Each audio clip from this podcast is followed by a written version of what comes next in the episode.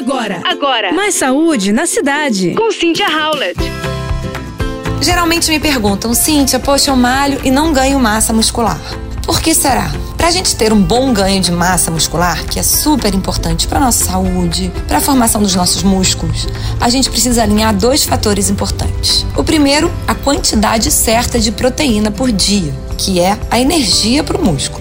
E segundo, praticar regularmente um exercício de força com uma boa intensidade. A quantidade diária de proteína, ela geralmente é de 1 grama por quilo de peso por dia, mas isso pode variar de acordo com a intensidade da atividade física e da sua necessidade proteica. Já a intensidade do exercício, o ideal é que você saia daquela zona de conforto Faça força mesmo. A sua nota deve estar entre 8 e 10 de intensidade. Você alinhando uma boa alimentação rica em proteína, verduras, legumes e uma atividade física que seja diária e frequente com alta intensidade, aí não tem como.